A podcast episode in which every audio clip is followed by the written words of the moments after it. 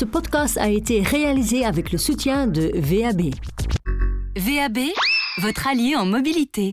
Pour ce tout premier Fleet.be podcast, nous avons l'honneur d'inviter Miel Horsten, une figure bien connue dans le monde du leasing belge, puisque vous avez dirigé la filiale belge d'ALD Automotive pendant un certain nombre d'années.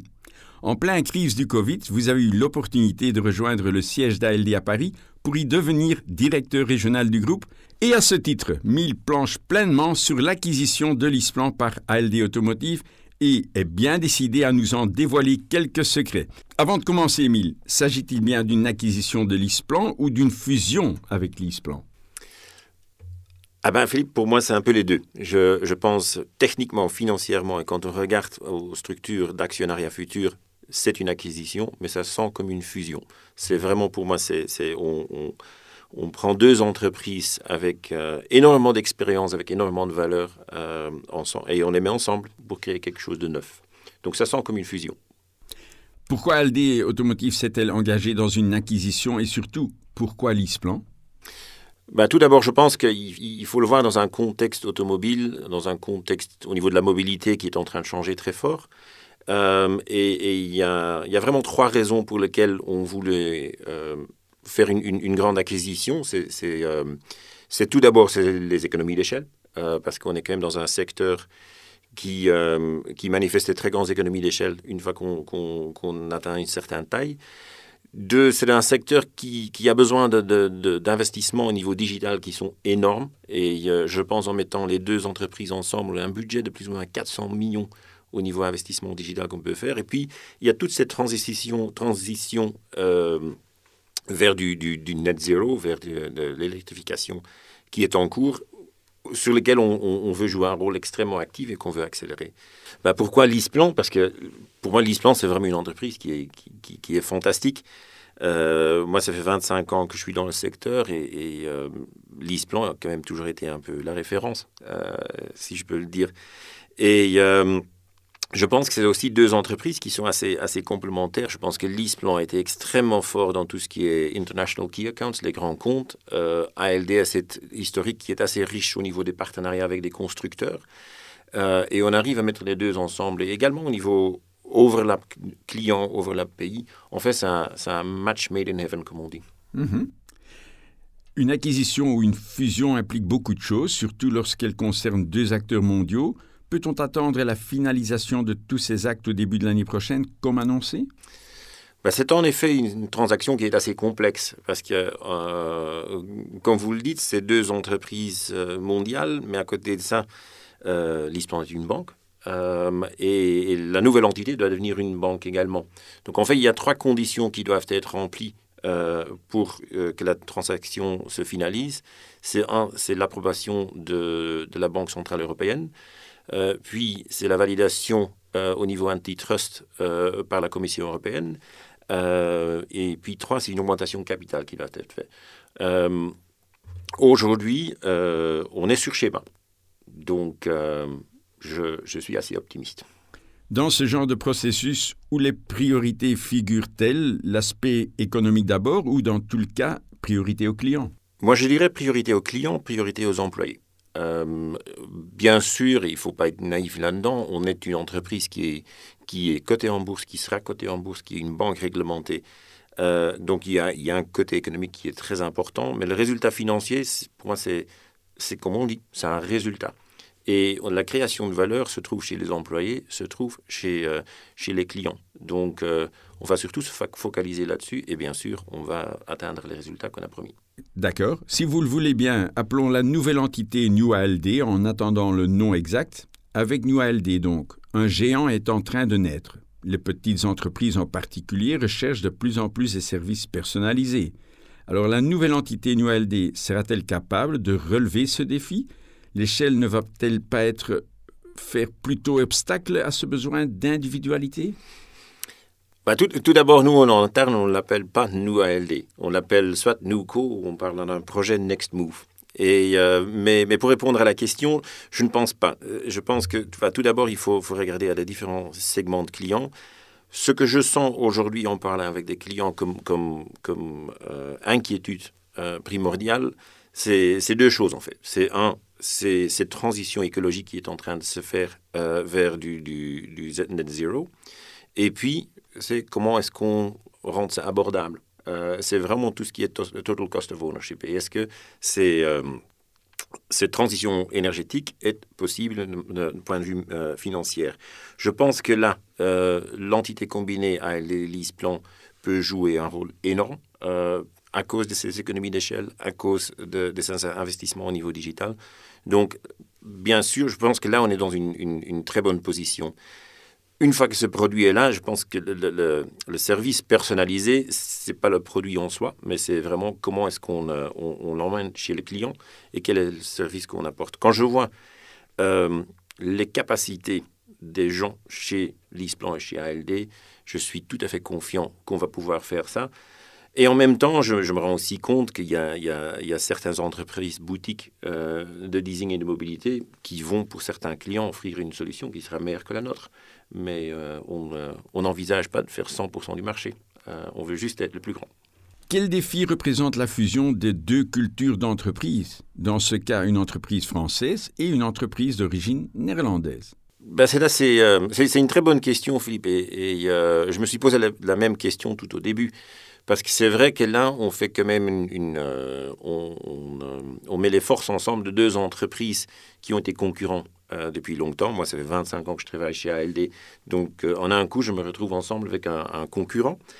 Et, c'est ce qu'on a demandé à nos, nos, gens, à nos commerciaux, c'est de se différencier. Alors, la différence entre les deux entreprises, en fait, une fois qu'on se connaît mieux, est assez petite. Donc déjà, la, la, les différences de culture entre AL et LeasePlan sont, sont, sont, tout petits.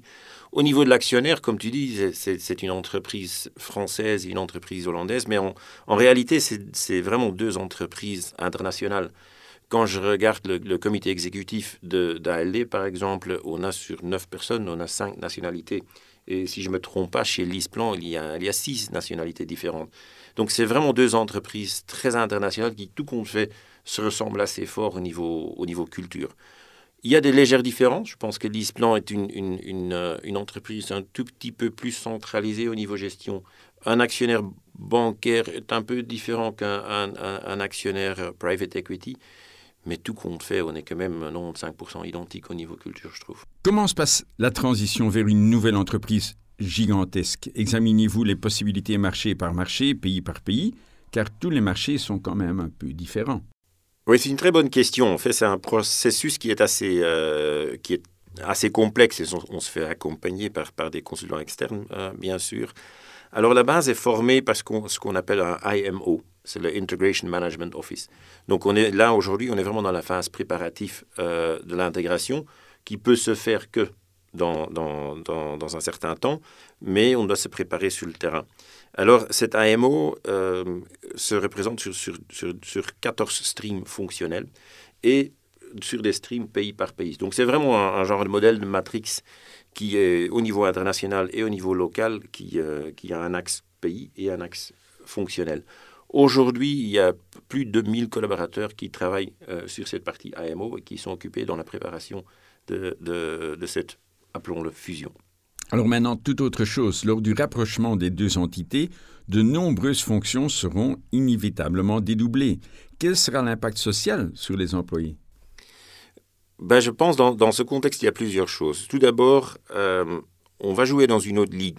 Euh, on, met ALD et ensemble et on va jouer dans un, dans un écosystème de la mobilité qui, qui, qui ne consiste plus que de sociétés de leasing, mais il y a les constructeurs qui arrivent. Il y a Volkswagen Financial Services, Stellantis avec Crédit Agricole.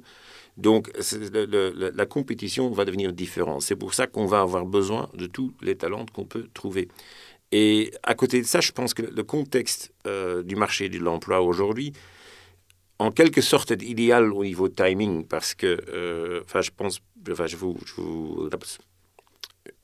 je, pense au niveau timing, euh, cette fusion tombe vraiment au bon moment. Le marché de travail est sous pression. Je pense que la plupart des entreprises aujourd'hui euh, cherchent des gens, cherchent des gens. C'est la même chose chez ALD, sans doute aussi chez, chez LISPLAN, où on a quand même une grande proportion euh, de nos employés qui sont des intérimaires, des consultants, parce qu'on n'arrive justement pas à trouver assez de talents. Donc, euh, je pense que ça, ce contexte est, est assez avantageux pour faire ça de manière très correcte. En fait. Une question que vous allez aimer, dans quelle mesure le client bénéficiera-t-il de cette fusion slash acquisition? Alors je pense qu'il y a deux choses. Euh, il faut tout d'abord se dire que euh, on est aujourd'hui dans une phase d'intégration et il y a un focus énorme, aussi bien chez ALD que chez LeasePlan, pour que le client ne sent rien. Et je pense que ça, c'est le plus important. C'est, on appelle ça no drama. Euh, ce qui est très important aujourd'hui, c'est que les clients ne, sentent rien de, des travaux qu'ils sont en train de faire. Et je pense qu'on a fait un, job formidable là-dedans. Déjà les derniers mois, on va continuer comme ça. Une fois que la fusion est là, les, avantages sont, sont, on peut les retrouver dans les, les, raisons initiales que j'ai citées.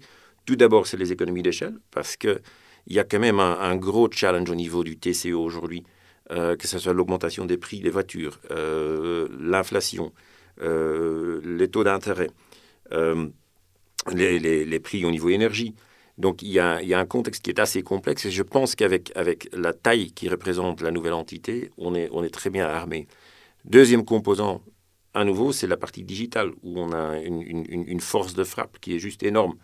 Et, et, elle sera nécessaire, cette force de frappe, parce que, encore une fois, euh, demain, on, pense que les concurrents, ça peuvent être Amazon. Euh, et c'est des mastodons avec une force de frappe énorme. Mais je pense, pour moi, c'est surtout ça. C'est euh, accompagner le client dans cette, transition énergétique de manière que, au niveau de TCO, c'est gérable. et puis, toute la partie investissement digital. La transition vers des flottes durables Incasu électrique est également un fer de lance de la nouvelle entité. Voyez-vous des différences stratégiques majeures entre les deux entreprises aujourd'hui? Non, pas tellement. Euh, je pense que la vision euh, sur euh, le rôle à jouer pour une, société de leasing dans l'écosystème énergétique est, assez similaire entre les deux entités.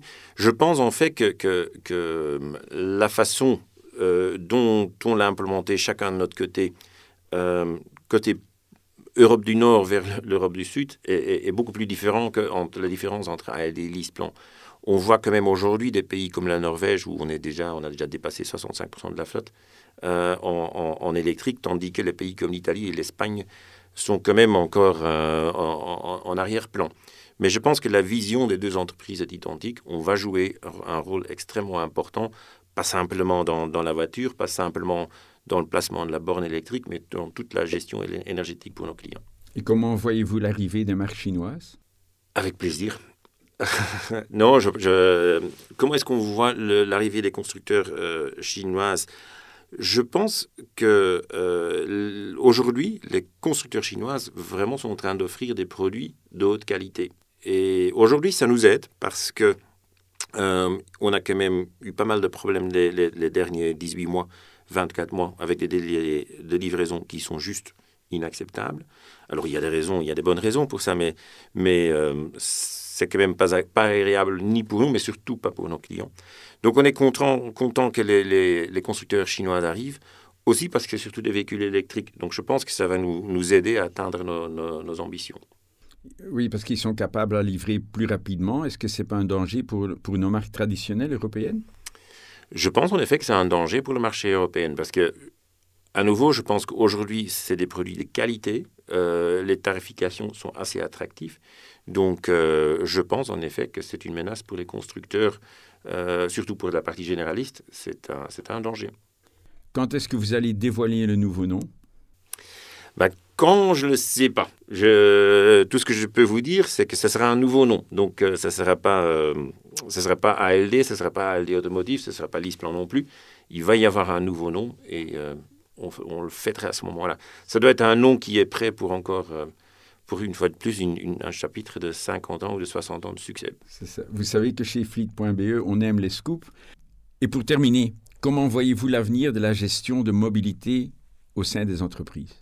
Bah, je pense que, déjà le rôle du gestionnaire de parc va être beaucoup plus, grand, beaucoup plus important, beaucoup plus large. Euh, je pense que la, partie euh, gestion de flotte, euh, véhicules de société, c'est vraiment quelque chose qui est maintenant sur l'agenda du CEO quasiment tous les, jours. à cause de, tout, ce qui est attraction de talent, mais aussi au niveau de, toute la partie sustainability. Et donc je pense que le rôle devient de plus en plus important. Pour une entreprise de leasing, c'est la même chose. Je pense que le rôle, il va, il va élargir.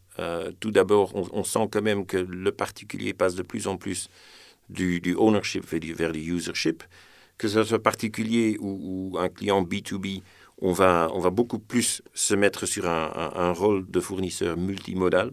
Donc, ce n'est pas juste la voiture, c'est aussi, comme, comme chez nous, l'AppSkipper, euh, c'est le transport en commun, c'est les vélos. Euh, il y a un rôle beaucoup plus large, aussi bien que chez nous, que chez les gestionnaires euh, de flotte au niveau énergétique. Et on, doit vraiment redéfinir le rôle qu'on veut jouer, dans cet euh, écosystème au niveau énergie. Et puis, il y a des différents composants qui vont arriver, comme, comme par exemple le véhicule d'occasion. Euh, bien sûr, avant, en tant que société de leasing, on était une des plus grands revendeurs de véhicules d'occasion. Aujourd'hui, on passe vers du leasing de véhicules d'occasion, aussi bien pour le particulier que pour le B2B. Donc je pense que tout cette, cette, cet écosystème autour de la mobilité, autour du leasing, autour des gestionnaires de flotte va changer et va devenir beaucoup plus important et intéressant. Mill Horsten, un grand merci. Je propose qu'on se fait rendez-vous d'ici six mois. Quand tu veux, Philippe, c'est toujours un plaisir. Promis, merci beaucoup.